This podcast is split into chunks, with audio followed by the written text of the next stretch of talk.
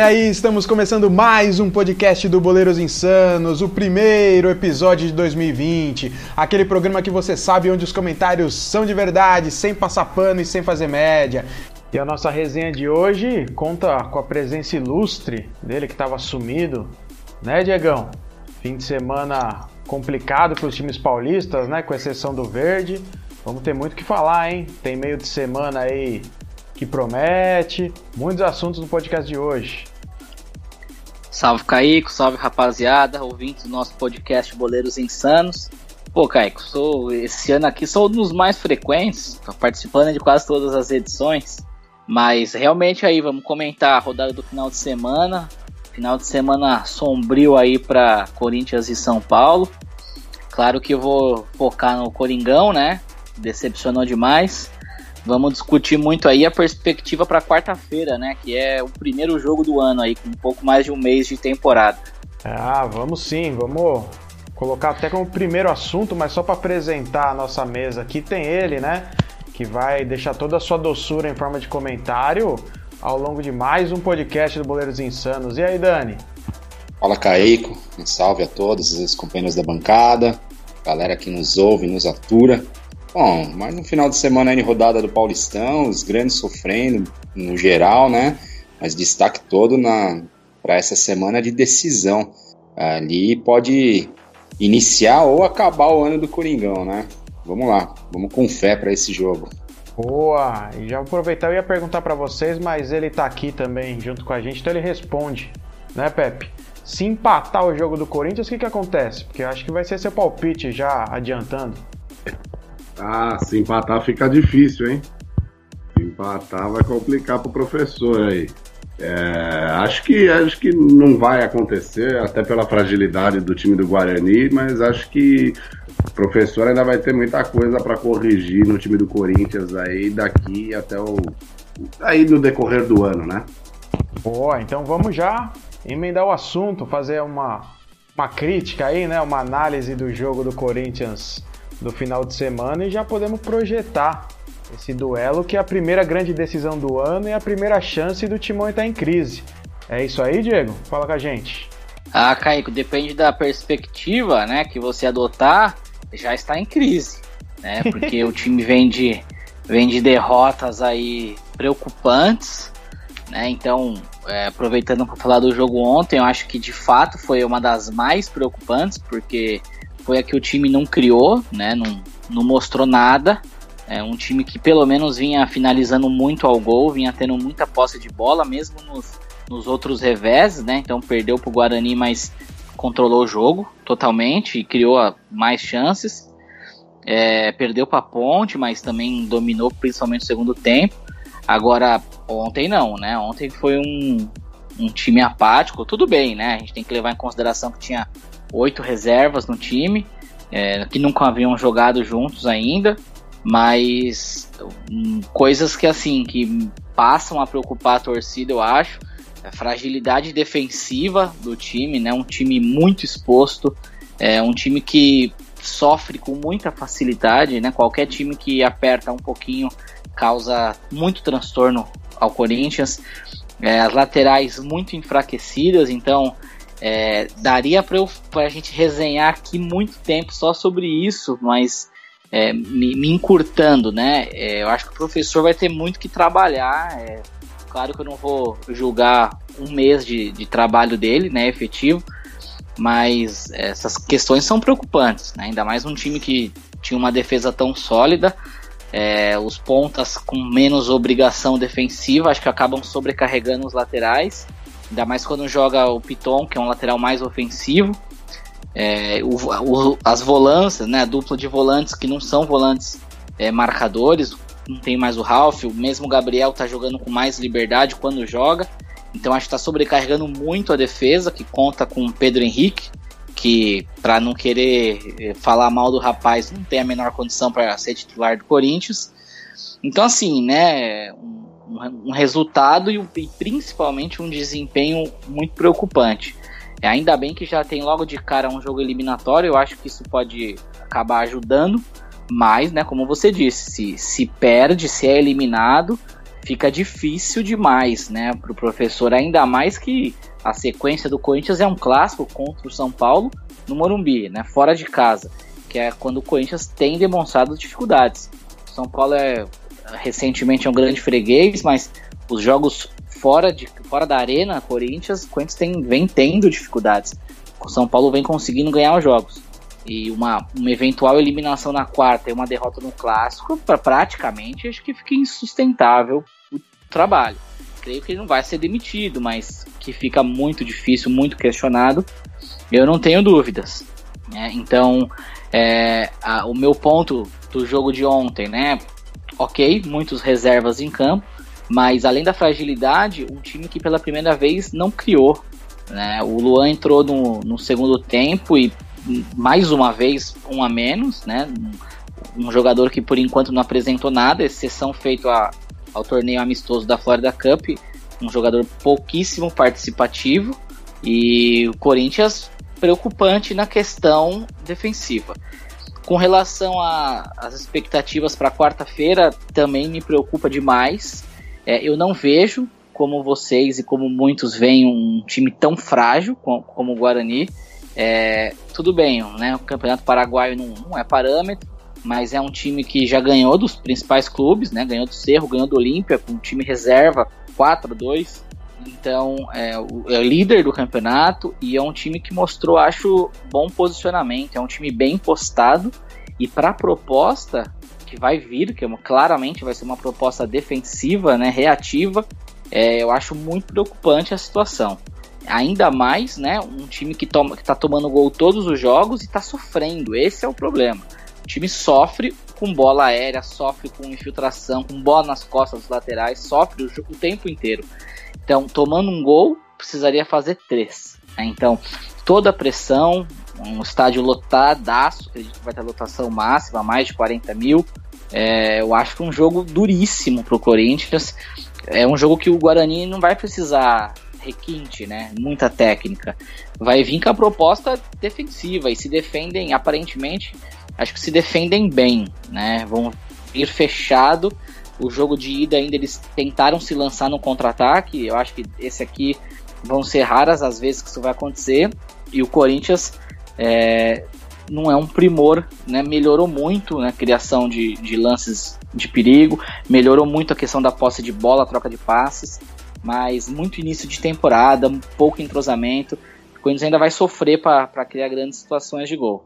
Espero que esteja errado, né? Espero que possa garantir o resultado com tranquilidade, mas eu prevejo um jogo duríssimo na quarta-feira e eu não não tenho muita garantia de que vai passar. É, depois, se a gente vai palpitar, eu até aposto, né? Que o Corinthians avance, mas eu acho que vai ser a duras penas. Rapaz! E aí, Dani, você também tá nessa de, de arroz queimado? É, Caica, porque a freguesia é imensa, né? São três jogos na história e três vitórias do Guarani Paraguaia. Isso é, é brincadeiras à parte. Pô. É, o jogo vai ser difícil, eu concordo com o Diegão. Eu acho que é um time que tá em formação, um início de temporada, apesar que o Guarani também, né? Mas um time com uma proposta completamente diferente do que a gente viu em uma década, esse Corinthians do Thiago Nunes. E, e ele não conseguiu encaixar ainda, né? Uh, ele veio com conceitos interessantes, mas o fato é que o time ainda não se encontrou e também não teve tempo para isso. Agora, é duro você tentar reverter um resultado, é um time, como o Diego falou, que tem um, uma defesa bem postada, e o Corinthians vai ter a pressão de jogar em casa, né? Com a obrigação de vencer, de, de reverter um placar adverso. Realmente eu também vejo algo bem complicado. Quanto ao jogo de ontem, um jogo da, do final de semana, né? Um Corinthians muito mal em campo, como o Di falou, time desfigurado, desentrosado. Eu vejo esse Corinthians é, muito dependente do, do Luan e do Cantilho, né? O Cantilho parece ser um ótimo jogador, foi um, um, grande achado aí, dizem que foi o olho de Thiago Nunes mesmo, né? O cara que pediu, a, que indicou a contratação do jogador, já havia pedido para o Atlético Paranaense e realmente parece ser um volante de muita qualidade.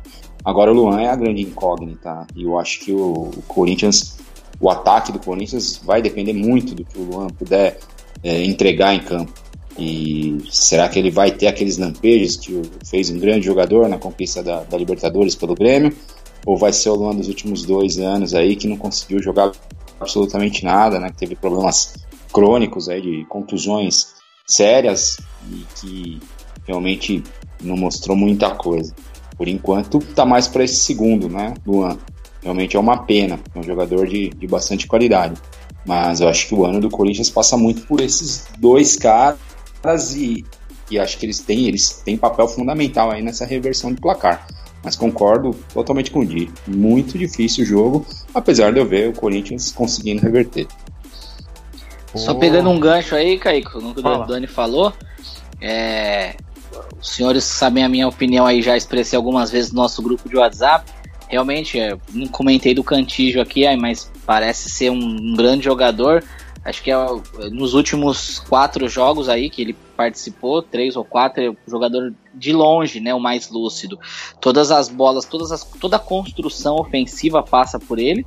É um jogador que tem um bom poder de marcação também. Ontem acabou terminando o jogo no domingo, né, como, como primeiro volante. É, joga fácil ali. Embora, né, é, justiça seja feita, o gol da Inter de Limeira foi um erro de passe dele. Mas parece que tá com crédito. É, com relação ao Luan também, dizem que é, não é problema físico, né, é, das lesões. Mas é, eu também não, não sei se estão mascarando, porque o, o rapaz vem, vem bem mal. É, não, não digo que ele se esconde, ele até tenta buscar jogo, mas tecnicamente ele não conseguiu acrescentar absolutamente nada, não participou de nada, de nenhuma jogada, ainda perdeu um pênalti. Né? Então, é, são as grandes esperanças, obviamente são os jogadores de mais recursos técnicos, junto com o Pedrinho, né, que talvez volte aí na, na quarta-feira. É, então eu concordo, acho que as chances do Corinthians passam por ele. É, vou dar oportunidade aí pro Pepe, que a gente sabe que é aquele rapaz de bom coração, não faz mal para ninguém além dele mesmo. Mas eu dou uma oportunidade de ele ajudar vocês. Eles estão muito pessimistas, pô. Time reserva, não valia nada, é um paulistinha. O pessoal tá pensando só em quarta-feira, aquilo que a torcida grita. Não é isso, Pepe? A perspectiva é de passar tranquilo. Olha, Caico, eu, eu não sei se eu tô com todo esse otimismo aí, não, mas eu acredito que o Corinthians passa, sim, mas acho que é, é um jogo que pode se complicar para o Corinthians, né? Principalmente se o Corinthians tomar um gol aí no começo do jogo, né? Depois vai precisar necessariamente fazer três aí para alcançar a classificação. É, sobre esses, é, esses últimos resultados aí, nessas né? derrotas do Corinthians aí no Campeonato Paulista, eu acho que é, é normal, compreensível, né?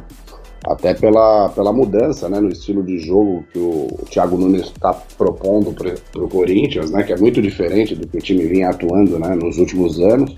É, só algumas questões, né? Concordo com o Diego, acho que a grande notícia é, para a torcida corintiana nesse início de temporada, acho que é o Cantígio mesmo, é um bom jogador, ajuda muito na saída de bola, jogador rápido, tem uma dinâmica legal de jogo. É, o Luan também acho uma incógnita, é um jogador que tem qualidade, já mostrou qualidade, só que ele hum, parece que às vezes ele fica meio sumido do jogo, né? Ele, ele parece que não, não mostra a intensidade aí pra, necessária para jogar no futebol de hoje. E seria, seria bom o Thiago Nunes é, achar uma posição ali, um esquema de jogo que favoreça ele, porque é um jogador de, de uma qualidade técnica muito grande, né? Poderia ajudar muito o Corinthians. Mas também depende dele, né? Depende dele querer ali, né? Se adequar a uma posição ali que ele, que ele tenha benefícios para ajudar o time do Corinthians. Agora, eu sei que o Diego é um cara que não é muito afeito aí, né? Os jogadores que, que sobem da base e tal. Mas uma coisa eu vou ter que concordar com ele, viu? Pedro Henrique não pode jogar no time do Corinthians, não. Rapaz, pode jogar em algum time médio, algum time pequeno do futebol brasileiro, mas no Corinthians não pode jogar, não. É, para mim, essa é uma prioridade do Corinthians. Vai ter que buscar um parceiro de zaga urgente para o Gil, porque senão vai ter grandes problemas nessa temporada aí. Mas eu acho que deve se classificar no Paulista, aí sem problema, né? Tem as, ainda sete rodadas, sem problema nenhum, deve se classificar, mesmo o Thiago Nunes ainda fazendo vários testes no time né? Encontrando o time ideal. E acho que agora no meio de semana o Corinthians vai passar, até pela fragilidade do, do Guarani do Paraguai, né? Mostrou no primeiro jogo ser um time muito fraco, né? Com, bem limitado tecnicamente. Acredito que o Corinthians vai passar, sim, mas uh, tudo vai depender do começo do jogo, né? Se o Corinthians conseguir já abrir o placar rapidamente e tal, aí você já tira a pressão lá dos principais jogadores, né? A torcida também vai, vai, vai junto com o time e, e isso aí vai conspirar a favor para o Corinthians fazer o resultado. Agora, se de repente tomar um gol logo no início, isso aí pode complicar, né? Até pelos últimos resultados, né? Por uma pressão que já ronda o Parque São Jorge ali. Mas eu acredito na classificação do Corinthians, sim. Então já dá seu palpite aí, Pepe, para quarta-feira. Quanto que vai ser o jogo? Ah, eu acredito em 2 a 0 Corinthians.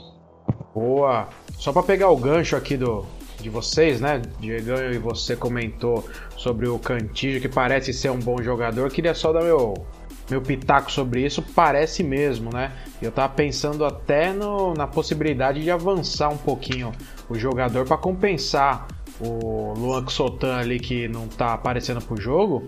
Talvez colocasse um primeiro volante para dar uma segurada e deixar ele ver se arma jogada, né? Porque parece que tem uma qualidade ali para uma assistência e aí você acaba minimizando esse problema de erro de passe aí, que foi o que resultou no gol contra a Inter de Limeira. Mas é só para observarmos mais para frente nessa né, possibilidade. E aí, Dani, palpite? Meu palpite é 1x0 Timão e depois leva a vaga nos pênaltis. É uma possibilidade, hein? E aí, Diegão, o que você acha? É, eu vou, eu vou nessa linha aí do Dani. Eu também, também penso em pênaltis. É, só pra, né, eu tenho, na verdade, duas possibilidades. Eu acho que o Corinthians vai tomar gol. É, tomou gol todos os jogos. Não, sei por que, que não tomaria, ainda mais é um time que vai se expor. É, o Thiago Nunes aí na coletiva aí já tá mudando o tom, né? Tá falando em resposta imediata, é, tá falando em talvez ele vai manter o Piton de titular, né? Então, só para não deixar batido aqui, é algo que tem que ser feito, né? O, o Sid Clay não tem a menor condição física de, de ser um titular de um clube como o Corinthians. O cara tá quadrado, né? Um, Tonelada. Parece ser uma blazer. O cara um, é incrível, né? Um jogador profissional se apresentar com uma forma dessa. E o Thiago Segundo... Nunes dizendo que o cara tá em forma, tá no peso ideal. Segundo a torcida é o X display, né? Que é isso, velho. É X display, Sid Bacon. não dá, né, velho? Não dá. O cara, não sei como que os caras têm coragem de falar que ele tá no peso. Que peso que ele tá? Então, é, tecnicamente, é inquestionável ele seria o titular, mas não tem condição física, né? Eu acredito. Então, é, acho que o Thiago Nunes ele vai, vai se lançar mesmo, vai lançar o time para frente. E eu acho que a gente toma gol. E aí eu acho que vai ter que ser na, no desespero. Então, eu vou palpitar um 3 a 1 mas eu acho que 1 a 0 é bem, bem plausível de acontecer. Ó, só pra. Tá- não, não, pra, pra dar. pra ganchar esse assunto de jogador fora de forma. É um absurdo, né? Clube e técnico passarem pano pra esses caras. Os caras ganham uma bala para serem profissionais e o cara tá pesando mais de 100 quilos, cara. Não tem que passar pano nenhum. Tinha mais é que expor o cara e cobrar. Cobrar como se não fosse uma atitude profissional, porque não é, né? Claro, não, tá parecendo o Bruno Henrique, quando, o Bruno César, aliás, quando jogou no Palmeiras, tinha o apelido de Bruno Cheddar, nunca conseguiu entrar em forma. Isso aí é o mínimo, né? De repente, a gente sabe que tem muito jogador ruim jogando em, em clube grande aí, devido à influência de empresários e tal. Mas o mínimo que, que se exige é que o cara esteja em forma fisicamente, né? Isso aí eu, eu concordo que é inadmissível mesmo. Não, e o cara, é, ele tudo bem, ele tá um, um, bom tempo sem jogar, né? Mas assim, ele não, ele, ele não aparenta, ele foi magro, fininho. Ele foi pra, pra Europa. O cara voltou, assim, deformado. O cara tá parecendo um fofão. Não, não dá para entender. A não ser que ele tenha um problema clínico aí que justifique, mas dificilmente, né? O problema do cara deve ser ingestão calórica alta, porque não é possível, né? Cervejinha. É, por aí. E só para finalizar, e não quero me alongar, mas o Pepe também comentou do Pedro Henrique. Isso, isso é essas coisas que eu não entendo no meio do futebol e, e me irritam nos treinadores. Com o mesmo Thiago Nunes, o Pedro Henrique era a quarta opção para zaga no Atlético Paranaense. Então jogavam o Léo e o Thiago Heleno, o Robson Bambu era, era a terceira opção e o Pedro Henrique a quarta. Como que o cara me pede o Pedro Henrique e ele é o titular absoluto e foi bancado, né? Porque vem de péssimas atuações e foi bancado pelo Thiago Nunes na coletiva do, da última no meio de semana, dizendo que tem a confiança, né? E vai seguir. É, tudo bem, né? O Corinthians não tem peças, né? Eu acho que na cabeça do Thiago Nunes o titular seria o Avelar, mas ele se machucou. E, mas o Bruno Mendes, que é da posição, é um menino novo também, é, mas tem participações pela seleção uruguaia. Ninguém conhece direito. Falhou no jogo de ontem. É, não, não, acho que se trate de um grande zagueiro, mas é, tem que, tinha que dar oportunidade. O Pedro Henrique todo mundo já conhece. Não tem a menor condição. Então, é, essas coisas me irritam. Por que, que no Atlético Paranaense era a quarta opção e agora é a primeira opção? Boa pergunta. Vamos questionar o professor sobre isso, dependendo do resultado do meio de semana, com mais afinco ou menos afinco, né? Mas acho que também, né, só para deixar meu palpite antes de finalizar essa, essa pauta aqui, acho que o Corinthians passa também, ou apostaria aí um dinheiro em 2 a 0 E como desgraça pouco é bobagem, né? A gente pode falar do outro paulista que vem mal das pernas aqui. Dessa vez não vai, não vamos dar título para esse episódio de Podnis, mas seria justo, não seria não, Pepe? Ah, seria, viu, Caio? É... Você até vê nos últimos jogos aí o São Paulo, né, tentando criar jogadas e tentando fazer um futebol ali mais é, mais é, coletivamente ali de, de, forma ofensiva, tocando bola, né? Chegando é, com construção de jogadas, mas um, o, o, time perde muito gol, né? Principalmente o Pablo, assim, eu não sei, eu esperava muito mais dele, né? Depois da, da passagem dele lá pelo Atlético Paranaense.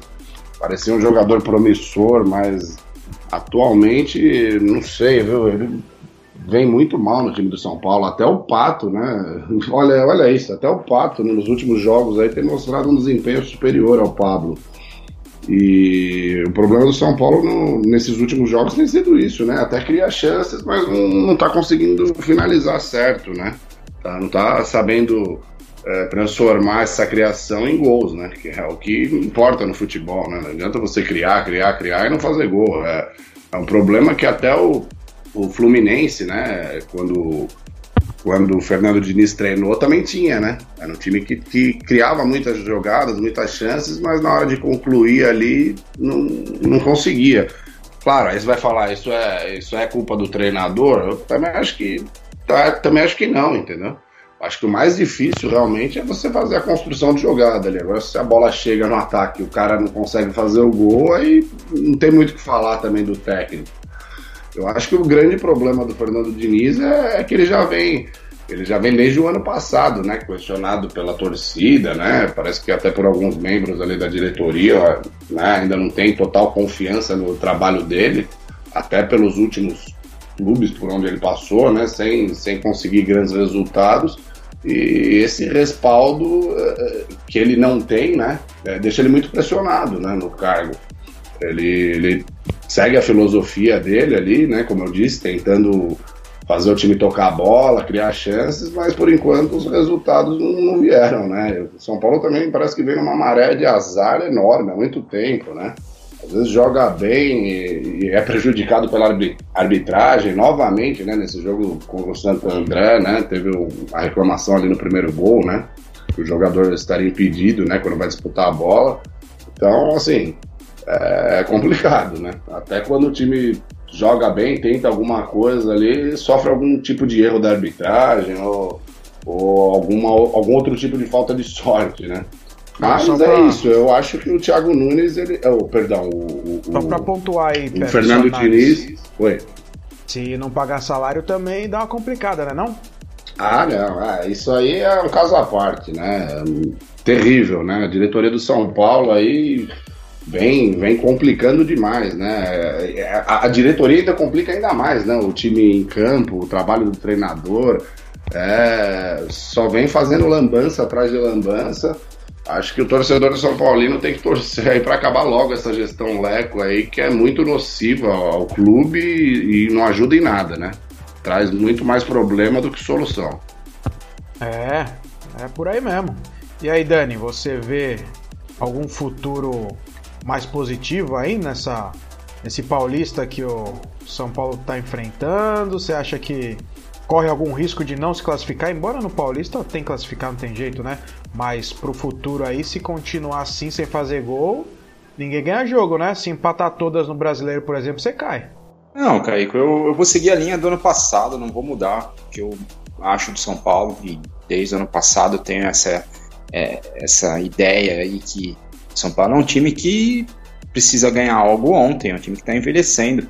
Ontem na escalação a gente viu o Juan Fran com 35, Daniel Alves com 36, o Hernanes com 34, o Pato com 30. Uh, é, e os caras estão aí jogando paulista, porque o Diniz precisa de resultado, ele precisa ganhar os jogos, então ele coloca esses caras para jogar e tecnicamente são os melhores que o São Paulo tem.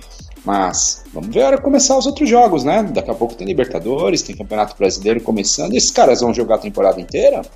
Duvido que eles tenham fôlego, que eles tenham físico para isso. E acho que vai ser bem difícil. São caras que têm salários altos, né? Daniel Alves com um milhão e meio por mês, Pato 900 mil e Hernandes com um milhão e cem. Não é brincadeira pagar, né? Então por isso que atrasa. Quanto a esses dois últimos jogos, eu acho que São Paulo foi muito prejudicado pela arbitragem jogou bem. Foram, acho que, dos melhores jogos da era Diniz aí à frente de São Paulo, mas um time que realmente tem que pôr o pé na forma. É, o Pablo é brincadeira, como ele é fraco, cara, como ele é ruim, ele lembra, para mim é o Keirson São Paulino, não tem jeito, não tem outra definição para esse jogador. Uh, também acho o Vitor Bueno é um cara que, que vem bem ali, mas eu acho um jogador tão mais ou menos. E, então, a esperança de São Paulo, de repente, é o retorno da molecada aí que fez esse pré-olímpico, né? Os dois jogadores de São Paulo que, que participaram desse grupo ali que joga no ataque, o Igor Gomes e o Anthony, talvez deem algum alento aí para a torcida. Eu, sinceramente, não vejo nada demais desses jogadores também, mas não descartaria o São Paulo campeão paulista, não.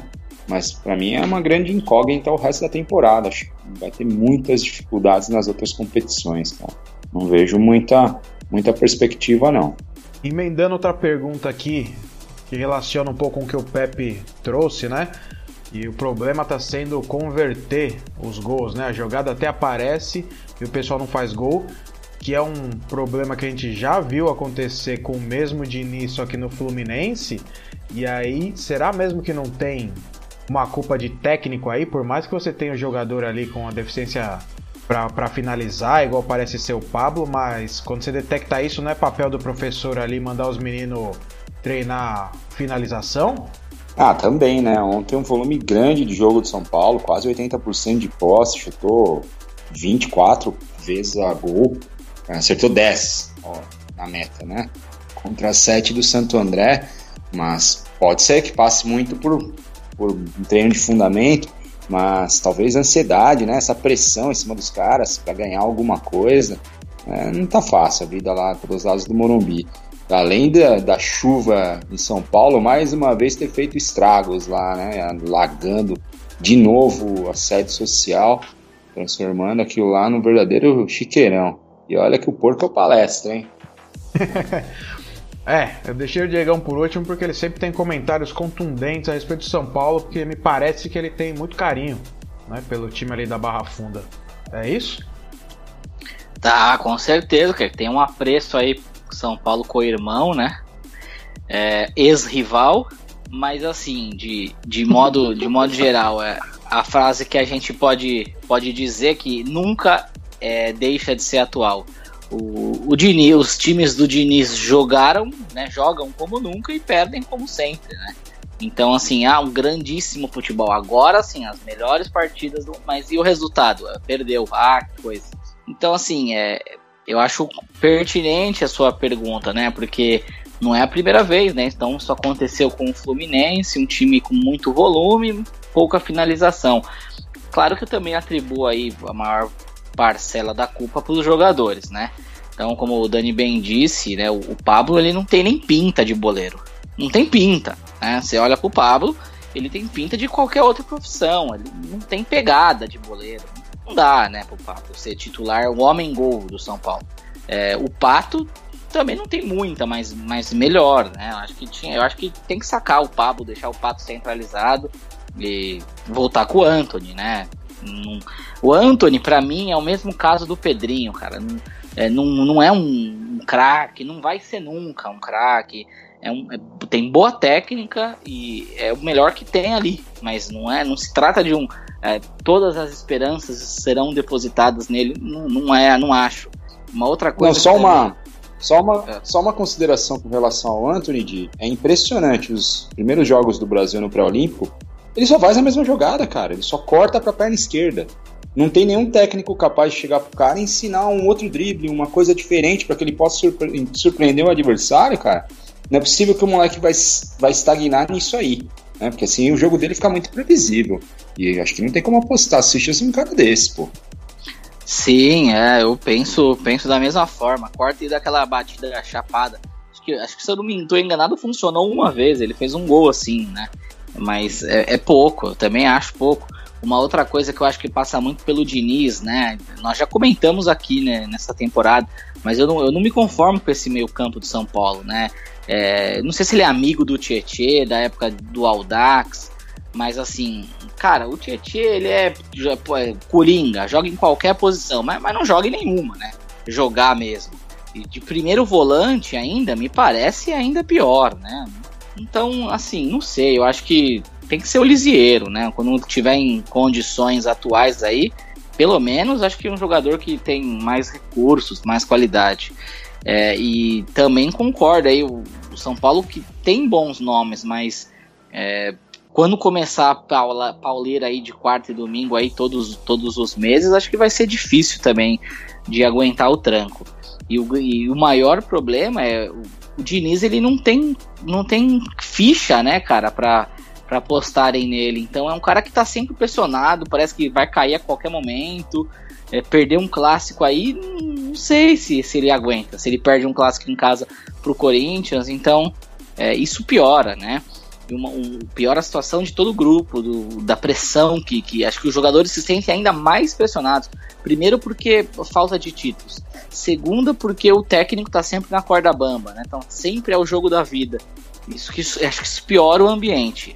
E um, um outro ponto é que é, parece, né, há boatos aí na mídia de setoristas do São Paulo que talvez o Diniz não tenha liberdade para para escalar o que ele pensa, porque por causa da situação que alguns atletas bancaram a permanência dele, né? Que ele seria demitido ao término da temporada do ano passado e alguns atletas bancaram, né? Os principais líderes aí, Hernandes, Daniel Alves, Thiago Volpe, pediram para para a direção não demitirem e ele ficou. E aí ele fica numa situação que ele não tem como sacar os caras, né? Então, assim, é uma situação delicadíssima, né? Então, é, eu, não dá, eu não sei. Eu acho que eu, eu nunca vi futuro, né, muito no Diniz.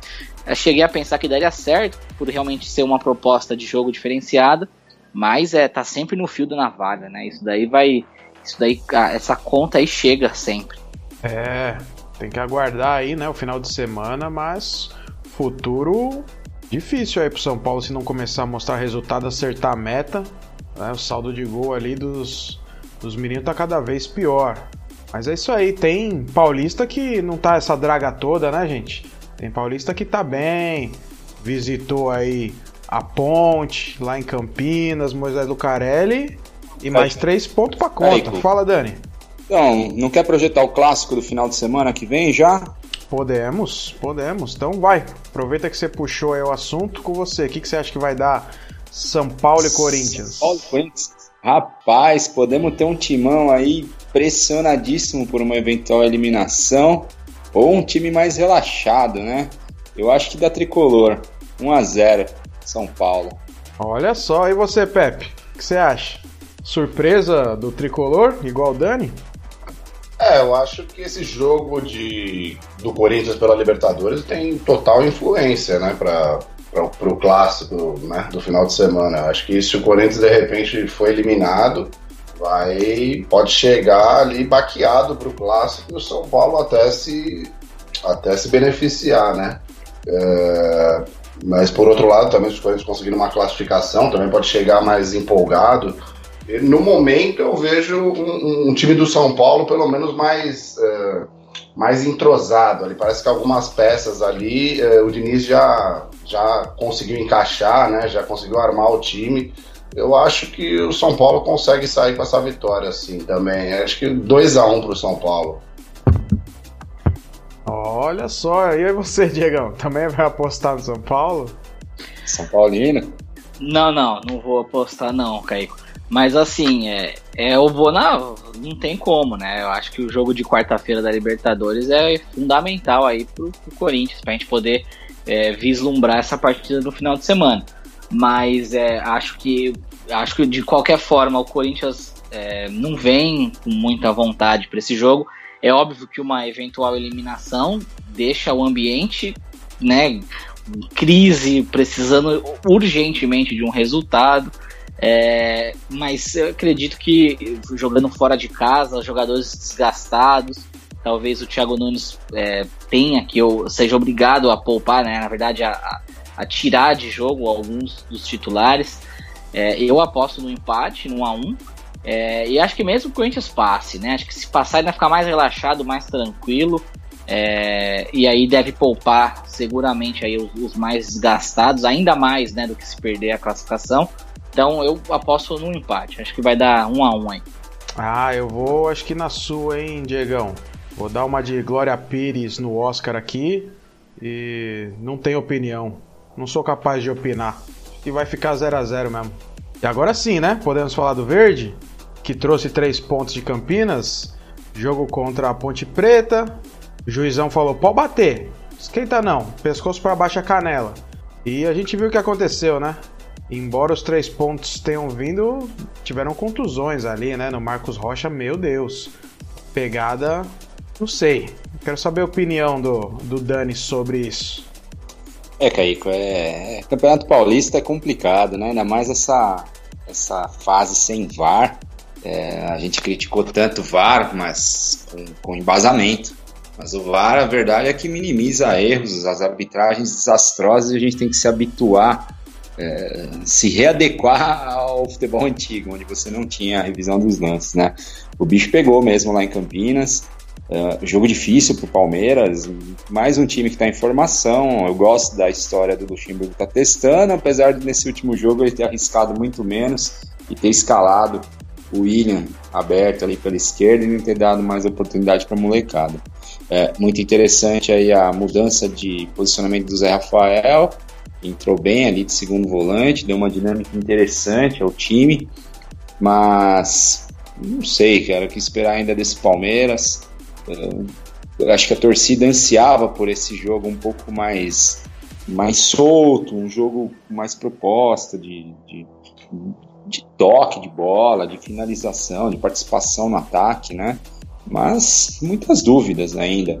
Uma expulsão do Dudu besta, mas eu não vi, eu vi como merecida, discordo do Luxemburgo, que no pós-jogo disse que era bobagem, que isso não deveria acontecer, mas os caras saem trocando tapa, pô, os caras já tinham amarelo, então tinham mais é que levar mesmo o segundo amarelo, né? Agora, Vamos ver para a próxima rodada aí o Palmeiras que descansa, tem uma semana cheia, tem, tem tempo aí para organizar a casa. O Luxemburgo talvez nesse início de campeonato aí seja o cara com mais tempo para desempenhar seu trabalho e isso talvez possa ajudar bastante. Parece que está mais focado, parece que está mais mais com a cabeça no lugar do que vinha nos últimos anos, mas para mim ainda é a incógnita. Não tenho convicção nenhuma nesse trabalho e acho que o time ainda precisa de alguns reforços, né? Essa semana o, o rapaz chegou, Vinha, parece que estão atrás de um lateral direito, é, bola da vez o jogador do Atlético Nacional, e ainda falta um atacante de lado, né?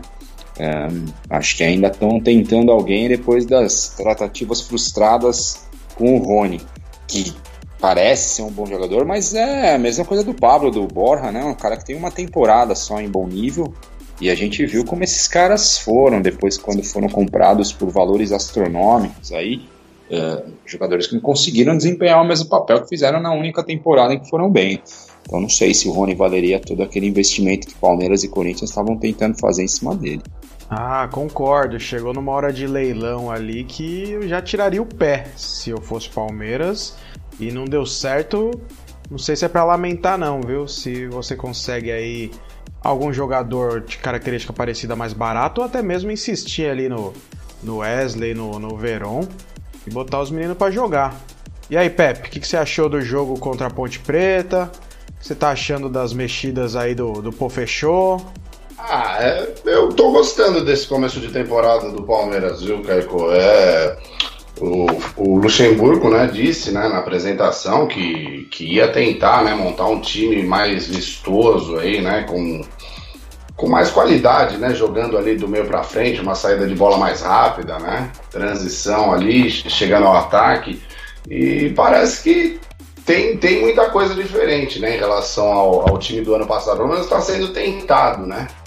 Uh, o time ainda, ainda tem é, muitos lances que são criados através de contra-ataques, mas isso aí eu também não vejo problema nenhum. Né? Você rouba a bola ali no meio-campo, na saída de bola do seu adversário e rouba ela já mais próxima do, do, do, seu gol, né? Do gol que, você, que o seu time ataca. Então, quer dizer, a, a probabilidade de você fazer um gol é muito maior, porque você pega a zaga desarrumada, ali, desguarnecida.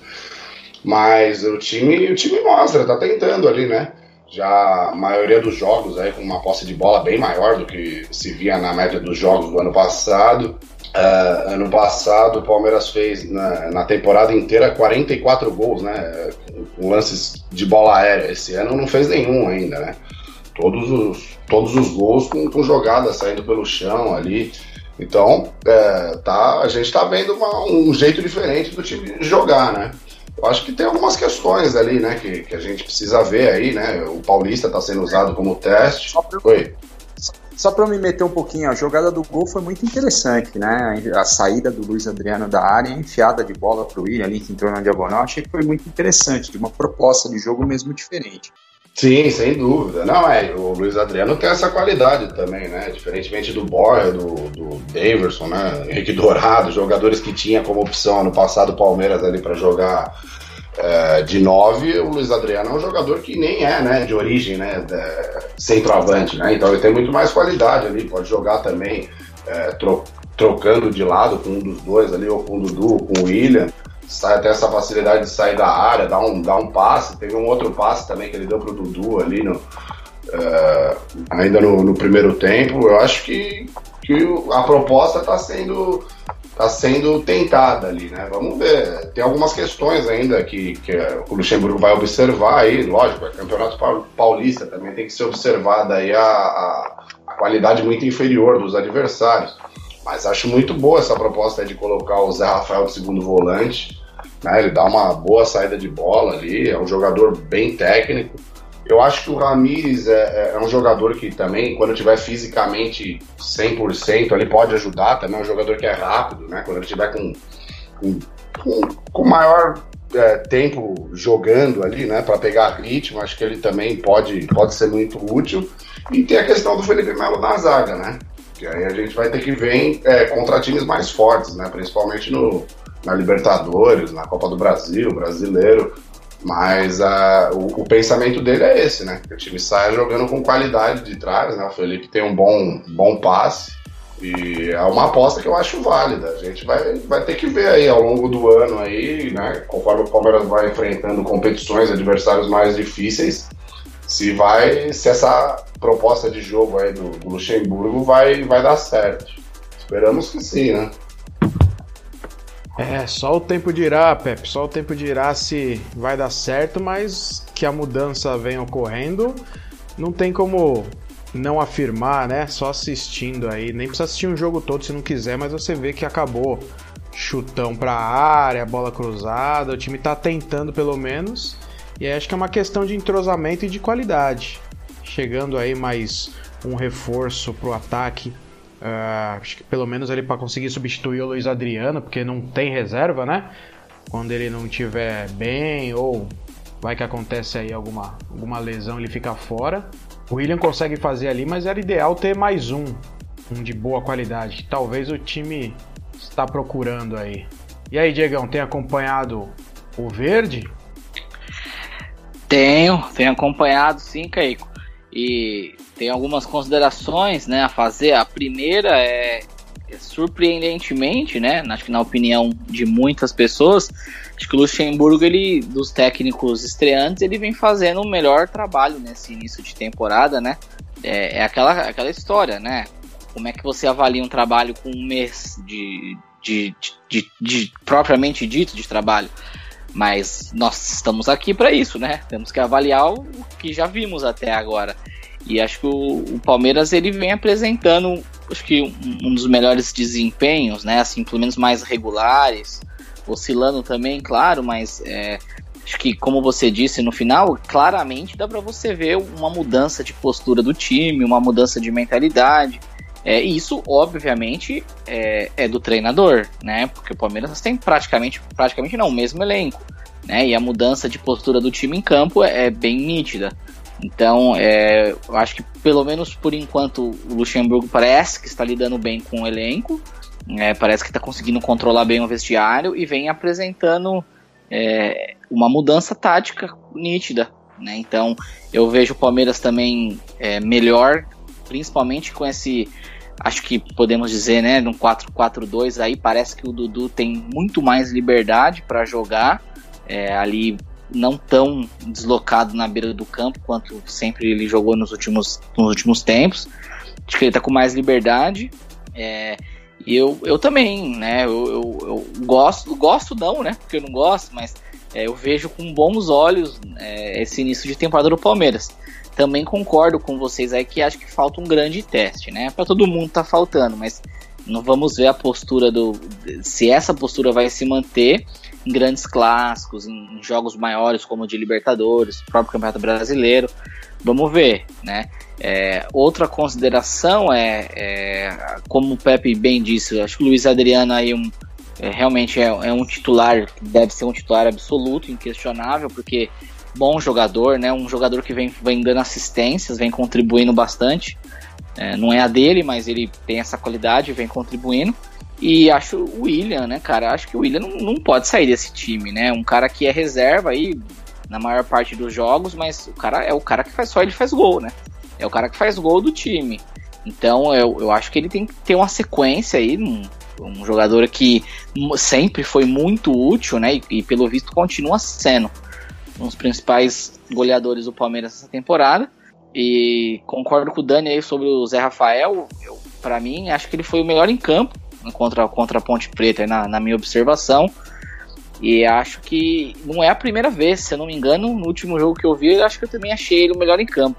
Então acho que também merece ter um, uma continuidade aí para ver, né? Pra, em, testes maiores, ver como é que ele vai se sobressair. Mas acho que é um time bem mais, bem mais móvel e tem boas perspectivas. Eu fico na dúvida, né, de atribuir os méritos ao professor, porque o elenco do Palmeiras é qualificado, né? Já era o ano passado, manteve, é qualificado, então é, não dá para saber ainda, mas como eu disse, né? Essas mudanças táticas aí, nitidamente é o dedo do, do trabalho tático do, do, professor, que nisso ele sempre foi muito bom. E não, como uma última. Pra... Uh, sim, sim, fala, Pepe. Oi, pode falar. Não, não, manda. Você, você estava citando aí sobre o Zé Rafael, é, esse é o grande mérito né, do Luxemburgo, que sempre foi destacado né, pelos jogadores que ele treinou, né? Que ele sabe tirar o máximo dos caras. Você vê, o Zé Rafael tá ali, né? Jogou o ano passado inteiro no Palmeiras, assim, teve oportunidades com, com o Felipão, depois com o Mano, naquela posição ali, né? De, de meia ponta, né? aberto pela ponta. Quer dizer, ninguém, ninguém teve a sensibilidade de, de ver um treino ali que talvez ele rendesse vindo mais de trás, segundo volante. Então, acho que o Luxemburgo tem esse olho clínico aí que realmente faz a diferença. Ele já mudou muitos jogadores de posição né, ao longo da carreira, fazendo com que eles rendessem muito mais. E, um, e uma consideração também positiva é que dos últimos técnicos, ele é o único que está usando o Paulista como teste, cara. E isso tem que ser feito. Agora é a hora, né? Para ter alternativa durante a temporada e não ter um time estático igual do Felipão que estava perdendo de 1 a 0 e ele era incapaz de mudar taticamente a equipe, cara. Ele perdia de 1 a 0 mas ele não mudava a estrutura. É, eu, eu concordo, concordo, né, com isso daí. Eu acho que, eu, acho que essa mudança de posição para o Zé Rafael ela foi muito bem-vinda, né? Porque ele, como ponta, o ano passado, ele não, não considerei ele um mau jogador, fazia algumas boas atuações, mas ele originalmente acho que é um jogador de meia, né? E aí aquela história, né? Quando você recua um meia para o segundo volante ali, ele tem qualidade, né? Então acho que facilita. Vamos ver num jogo que exige muito é, defensivamente do Palmeiras, né? Para ver como é vai ser a postura desse meio campo com ele ali na segunda segundo volante. E a minha última não, mas consideração... o que eu acho interessante, só interessante disso é, por não, exemplo, mano. pode não dar certo, pode ser que ele não, não seja o segundo volante do Palmeiras. Mas uma eventualidade, um jogo que tá perdendo, cara, ele pode fazer essa função porque isso foi jogado, foi treinado, foi, foi feito em algum momento. Exato. Exato, é, concordo. É, hoje não tem como você não ter essas oscilações, né? Essa variação de jogo. E a minha última observação é sobre esse lateral aí, né? O Vinha aqui. Eu, sinceramente, nunca ouvi falar, não sei, não conheço. É, vejo, vendo os números aí, parece que se trata de um, de um bom jogador, ao menos promissor. Eu só acho que estão criando uma, uma expectativa, né? Ouvindo um pouco as notícias do Palmeiras, estão criando uma expectativa do, do cara, né? Tipo, o lateral esquerdo, é, dono da posição, com status de craque. Né? Então, assim, é, acho que tinha que ter um pouco mais de calma, né? É, tem bons números, mas é, novo ainda, né? Um rapaz novo que vem, vem de um time que é grande no Uruguai, mas né, totalmente diferente da realidade do futebol brasileiro. Então eu acho que estão criando muita expectativa. Eu confesso, tô curioso para ver o rapaz jogar, mas será, né, que ele é o, o, o, o lateral esquerdo que veio para ser o dono da camisa e vai aguentar esse tranco? É, outros jogadores uruguaios vieram com um status semelhante e não deram tão certo, né? Um deles é o Bruno Mendes, que por enquanto não conseguiu se firmar no Corinthians. Ele tinha um status parecido, é, posições diferentes, mas, né? É, parecia que seria um jogador desse tipo, né? Outros que vieram com status de craque, por exemplo, o Arauz, né? veio do Chile com status de craque, com saudação do Vidal em rede social e não conseguiu jogar. Então é essa é a minha dúvida que eu fico sobre esse jogador. É, eu acho que essa expectativa em relação ao Vinha é até pela, pela baixa qualidade né, dos concorrentes ali de posição. Né? A torcida não aguenta mais o Diogo Barbosa e o Vitor Luiz até interessante ali, é, mais defensivamente ali, é, costuma ajudar bastante o time, mas também quando passa do meio campo ali é muito previsível, não, não tem muita qualidade ali para para fazer uma jogada ali pela ponta junto com o Dudu ou quem quer, qualquer outro jogador que esteja jogando ali na ponta, então dificulta muito. Então acho que é muito mais uma expectativa para que dê certo, porque a torcida já está meio sem paciência com, com, os dois laterais esquerdos do elenco, né? Mas convenhamos que a torcida do Palmeiras adora um jogador que habla, hein? Olha o Luca, como ele gosta de um, de um hablante. ah, é, eu acho que é, eu vou na, na linha do Pepe aí. Eu acho que a gente tá a pé na lateral e aí você vê um, um vídeo do cara fazendo três lances e já fala, putz, deve ser melhor que esses pé de rato que tá na lateral aí. E aí um vai contagiando o outro, só não pode achar que o cara é craque, né? Até porque jogou onde? Né? Dividiu o vestiário com quem? Então é esperar, torcer para ele ser melhor pelo menos do que esses aí que estão jogando, que não estão correspondendo infelizmente. Né?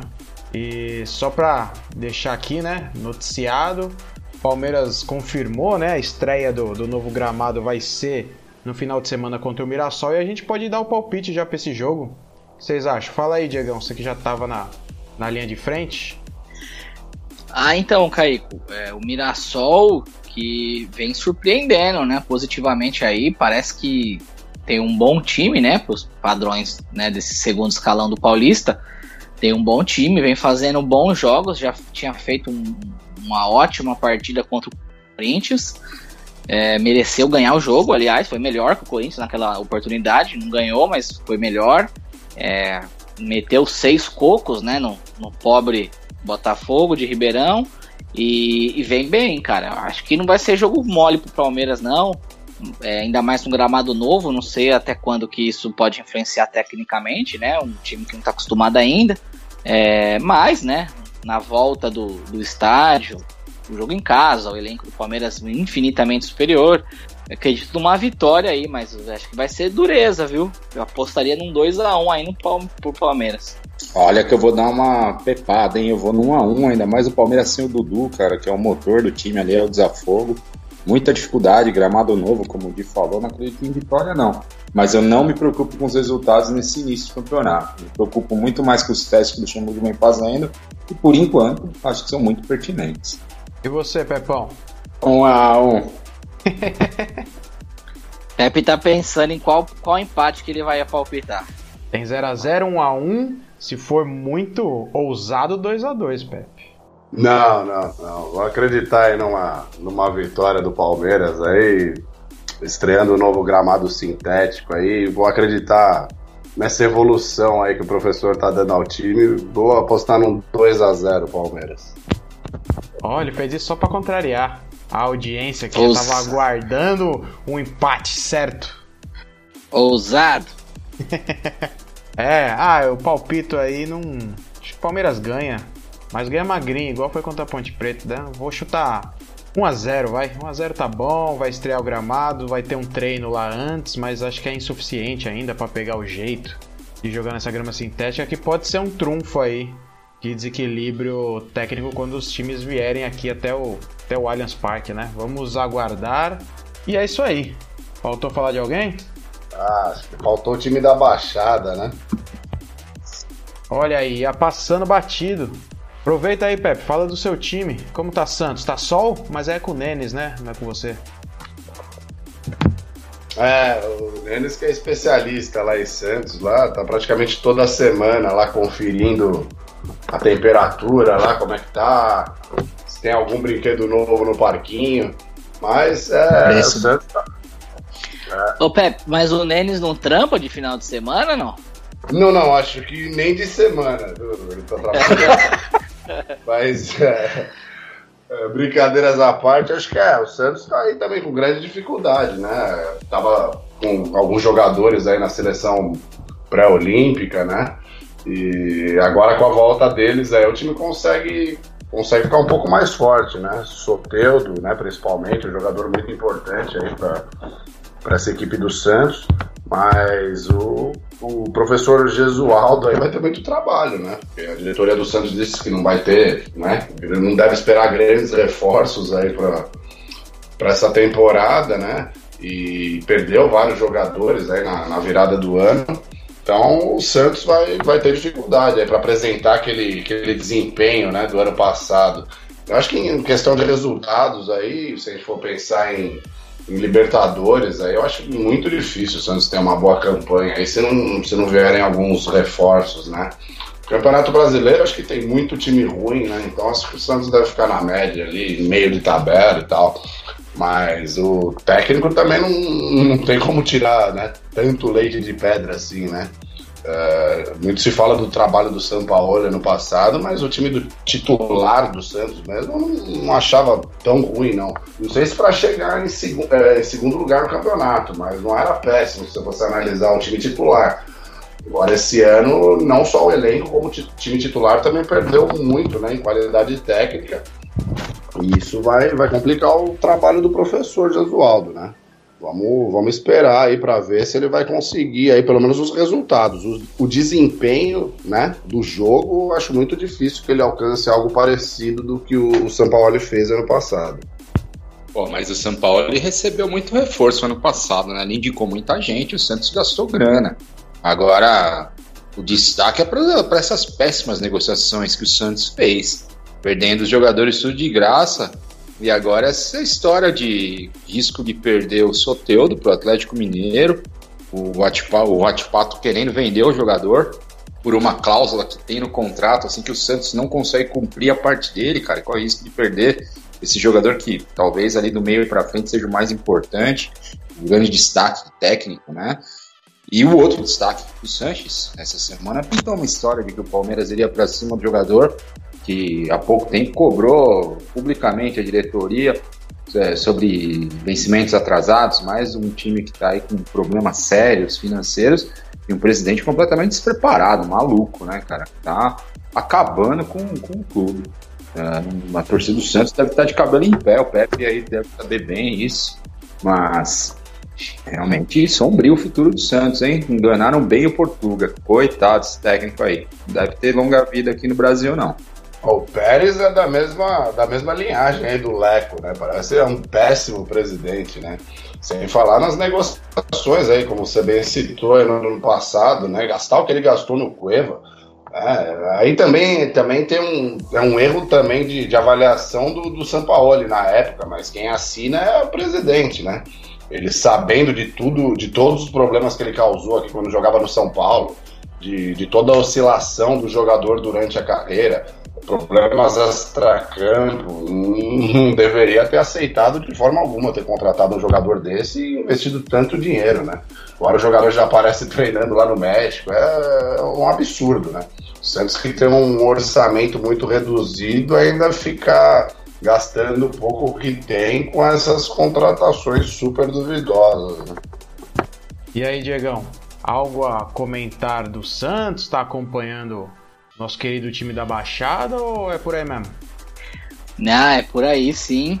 É, eu concordo com o Dani que o professor aí português não deve. Mas né, já está sendo questionado aí por alguns torcedores. Isso a gente vem falando, né, que isso ia acontecer fatalmente.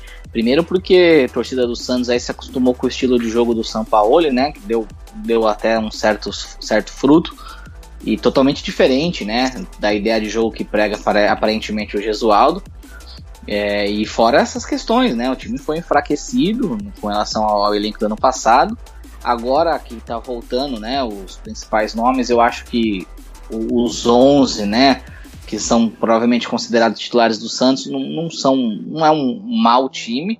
Eu acho que dá para o Santos é, não passar vergonha, acho que pode até brigar por uma coisinha ou outra, é um paulistinha aí, quem sabe, né? É, principalmente se Sanches, Soteudo, Marinho tiverem em condições, acho que Pará um, um bom nome, o Lucas Veríssimo um bom zagueiro, o goleiro não compromete. Acho que o, o Santos é, consegue. O problema é o elenco, que é muito fraco, né? O Santos botou um time alternativo contra o Corinthians e não viu a cor da bola, né? Um Corinthians que acabamos de dizer aí, vem oscilando, né? Vem, vem cambaleando aos trancos e barrancos. Então o Santos não tem elenco, acho que não tem a substituição à altura para nenhuma das, das posições. E um treinador completamente novo, tentando entender o que está acontecendo. Como vocês bem citaram aí, um, uma presidência né, desastrosa do Pérez, então é um, problemas políticos. Realmente, já havíamos falado isso aqui no, em programas anteriores. O cenário, a perspectiva para o Santos é, é bizarra, né? Ainda mais que você já pensou você perder um jogador pro Atlético Mineiro, cara? Né? O Atlético Mineiro é um, nossa, segundo, talvez terceiro escalão no futebol brasileiro. E os caras vão quase que tiraram o Soteudo, né? Parece que esfriou agora a negociação, mas é, assim, o Santos, é, quem quiser leva, né? Tá, tá na prateleira, os jogadores, o clube de mãos atadas não tem muito o que fazer, não tem recursos, não tem nada, não tem patrocínio. É difícil, o Santos é difícil você imaginar o que, que acontece ali dentro. Realmente gestões caóticas e bucha, né? O São Paulo ainda tinha muito recurso, né, para armar o time. É, deu muito certo. Agora o Gesualdo parece que é um, um, treinador mais pragmático. Vai ter muita dificuldade, eu acredito, também ao longo da temporada. É, concordo com vocês. Gestão ali do Santos vai de mal a pior. Jogadores saem quando quer, dão declarações cobrando todo mundo. Mas para falar um pouquinho de futebol, né?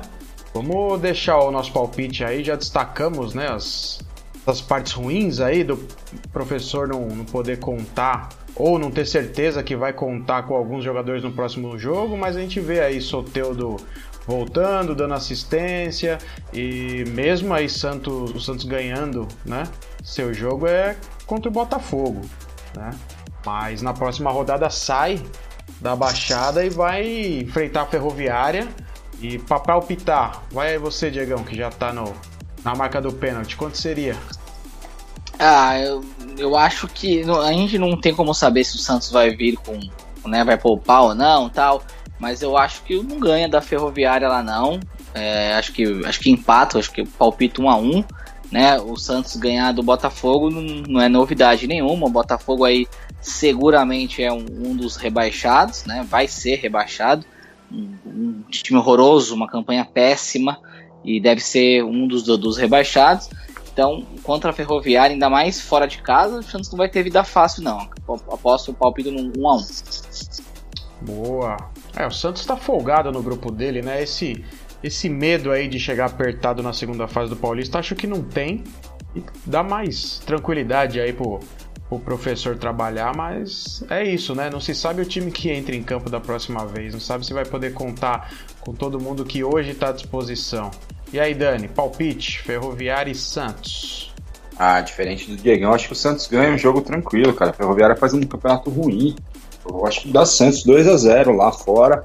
Ainda mais com a volta desses, desses titulares, né? Principalmente esse retorno do Sopeu daí. Que realmente muda completamente o patamar da equipe. E você, Pepe, empate? Olha, só para contrariar os companheiros de bancada, hoje não, não, temos nenhum palpite de empate, não. Eu também acredito numa vitória do Santos aí, até pela fragilidade do time da Ferroviária. Vai ser também um dos times mais fracos do campeonato. Eu acredito que o Santos deve, deve ganhar fora, assim. Acredito em 2 a 1 um pro Santos. Boa, não, Diego preta. Apostou que quer ganhar sozinho. Se, eu, eu tô pensando que o Santos não, não vem com força máxima, né? Porque aquele time de, de, do Santos contra o Corinthians não ganha da Ferroviária fora, não ganha de ninguém fora de casa. Então, eu, é. aliás, eu, eu não saberia dizer três nomes daquele. Um time desfigurado. Agora, se vier com os Sanches, Soteudo, aí realmente deve ganhar. É, vou acompanhar aí a maior parte aqui da bancada. Acho que o Santos volta com três pontos aí. Do interior, vai ser 2 a 0 vai. Só aí, rapaziada, mais algum assunto a ser destacado? Ah, eu tenho, né, Não, né, só... Tem que falar um pouquinho, um pouquinho da seleção olímpica aí, conseguiu a classificação, apesar do seu técnico, grande André Jardini, que já fez exatamente nada para o futebol, foi premiado com um cargo lá de, de técnico dessa seleção e que quase conseguiu a proeza de não classificar o time, né? Para os próximos Jogos de Tóquio. Mas conseguiu a vaga aí, a Argentina patética, né? Como sempre, uma, uma freguesaça do Brasil. É ridículo, hein? também vou dar meu pitaco. É, partida, nossa, da Argentina totalmente desinteressada, né? Foi aquilo ali. Os caras, tudo bem, né? Não valia nada, mas um clássico, né? E o Brasil parecia que estava treinando, dominou amplamente ali. É, e também concordo com o Dani, apesar do Jardine, conseguiu, né? Na bacia das almas aí com as calças na mão, dependendo do último jogo, fazer um resultado. Eu até acho que é uma boa geração, tem bons nomes, mas passou um sufoco que não precisava ter passado ao longo da competição, né? Tinha time para ter classificado com mais tranquilidade. Ah, sem dúvidas. E tem que mudar muita coisa aí, né? Até as Olimpíadas aí, né? Muitos jogadores não puderam ser convocados, né? Jardine teve que optar ali por, um, por, por, por alguns planos B, em alguns casos até plano C. Mas acho que o time tem, tem condições de chegar mais fortalecido para a Olimpíada. Eu só queria destacar também a questão aí que faz né, um ano aí da tragédia lá no Ninho do Urubu e até agora nada, né? A diretoria do Flamengo aí, lamentável não, não aceitando né, o que o Ministério Público do Rio lá achou como justo, né, pagar de, de indenização para as famílias ali, fazendo até pouco caso né, em relação a isso, né, a morte de, de 10 crianças aí. Eu acho que o Flamengo hoje, com o poderio é, financeiro que tem, é, não, não, precisaria passar por isso, né, arranhar tanto a sua imagem como vem arranhando nesse caso aí. Poderia acatar o que foi determinado ali pelo, pelo Ministério Público do Rio e entrar em acordo com as 10 famílias ali para acabar de vez né, com essa história e não ficar com uma imagem tão arranhada, né? Não precisa, é uma coisa que o que o Flamengo fatura anualmente não precisa se, se sujeitar a essa mesquinharia aí que está sendo feita com a família dos meninos. Ah, sem dúvida. Desnecessário. É o famoso desnecessário, né? Mas, enquanto eles estiverem aí nadando de braçada e aparecendo mais positivamente, né? Na mídia do que o lado negativo, vai sendo aí varrido para baixo do tapete. Uma hora faz acordo de um lado, faz com o outro, e daqui a pouco Acho que a intenção deles é pagar o menos possível, né? O que é totalmente lamentável. É isso aí? Alguém quer comentar sobre? Ah, isso aí, Caico. Pra mim, fechou. Isso aí, rapaziada. Só deixar um salve aí pro Massinha, que é o aniversariante. Né? Sempre tá na audiência aí junto com mais dois, completando os três loucos que escutam a gente, né? Pô, parabéns, aí. mano. Sucesso, parabéns. E é Parabéns. nóis. Parabéns, Massinha. Um abraço. Felicidades, Então- Massinha. Nos meus aniversários de jovem assim, tinha muita bala de coco, aquela que fazia em casa, cara. Ah, de vez em quando tem. Aquela era boa, hein? Já cu- tomar cuidado quando tá massinha. muito dura que quebrava o dente, né? É aquela Mas- que embrulhava naquele papel desfiado, assim, cara, sem vergonha pra caramba. Bem lembrado, bem lembrado. As balas É. Massinha curte uns artigos da Bomboniere, né? Bala Ah, de não coco, gosta? essas coisas é muito bom. Docinha, pra adoçar a vida é sempre bom, né? Falar pro Massinha dar- fazer uma participação com nós um dia, Caico. Falar pra ele vir dar os seus, seus palpites aqui. Ah, o convite tá feito. Vamos ver se qualquer dia ele cola aí pra dissertar um pouco sobre o- esse esporte. Boa. Valeu, rapaziada. Um abraço. Abraço. Falou. Abraço. É, Bala de coco foi demais. É isso aí, rapaziada. Estamos chegando ao final de mais um episódio. E para não perder nada do nosso podcast e ser o primeiro a saber quando um novo sair do forno, assine lá nosso podcast. Estamos no Anchor, Spotify e Google Podcast. E você também vai encontrar nossos episódios no YouTube. Então inscreva-se no nosso canal Podcast Boleiros Insanos. Muito obrigado pela audiência, valeu e até mais. Um abraço.